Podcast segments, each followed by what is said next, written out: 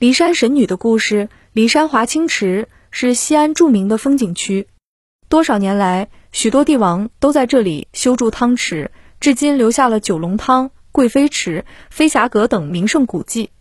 华清池的温泉是怎么来的呢？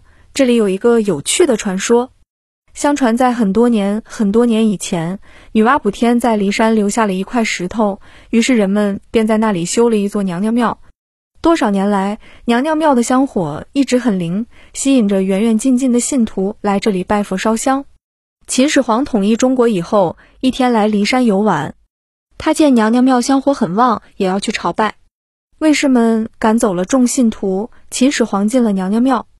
娘娘庙并不大，秦始皇转了转，便停在女娲娘娘的神像前不动了。秦始皇看女娲娘娘的神像塑得很美，心想自己如能找到一个像女娲娘娘这样美的姑娘做妃子，该有多好啊！想着想着，不觉向前走了几步，离神像越来越近。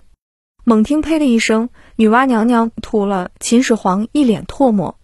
秦始皇摸着自己的脸，吓了一大跳。女娲娘娘是泥塑的，怎么还能吐唾沫？莫非她当真活了？秦始皇越想越害怕，急忙带着卫士匆匆地离开了娘娘庙。说也奇怪，秦始皇回去以后，被唾的地方竟然生起疮来，又痒又痛，而且越烂越厉害。他急忙召来太医，太医看了他脸上的疮，都说这种烂疮没有办法治。秦始皇心里很不是个滋味。那天陪他去娘娘庙的大臣叫向平，是秦始皇的心腹。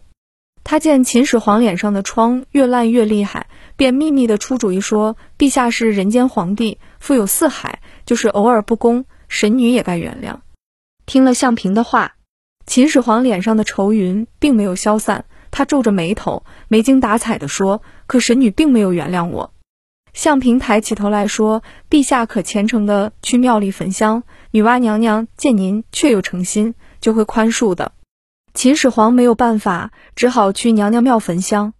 这样一连七七四十九天，女娲娘娘终于被感动了。这一天，秦始皇刚刚拜完，桌上签筒里就跳出一支竹签。秦始皇接过一看，上面写着“汤泉洗家”四个字。正在思索，一位士进来禀报说，骊山下出现了许多热气腾腾的汤泉。秦始皇听了，心中大喜。原来女娲娘娘恼怒秦始皇轻薄无礼，所以用生疮惩罚了他。但见秦始皇能改正错误，于是就显神通帮他治疗。女娲娘娘从怀里取出一个瓶子，用树枝蘸了些瓶里的水向骊山洒去，骊山下便出现了热气腾腾的温泉。秦始皇用温泉冲洗疮痂，时间不长，脸便渐渐好了。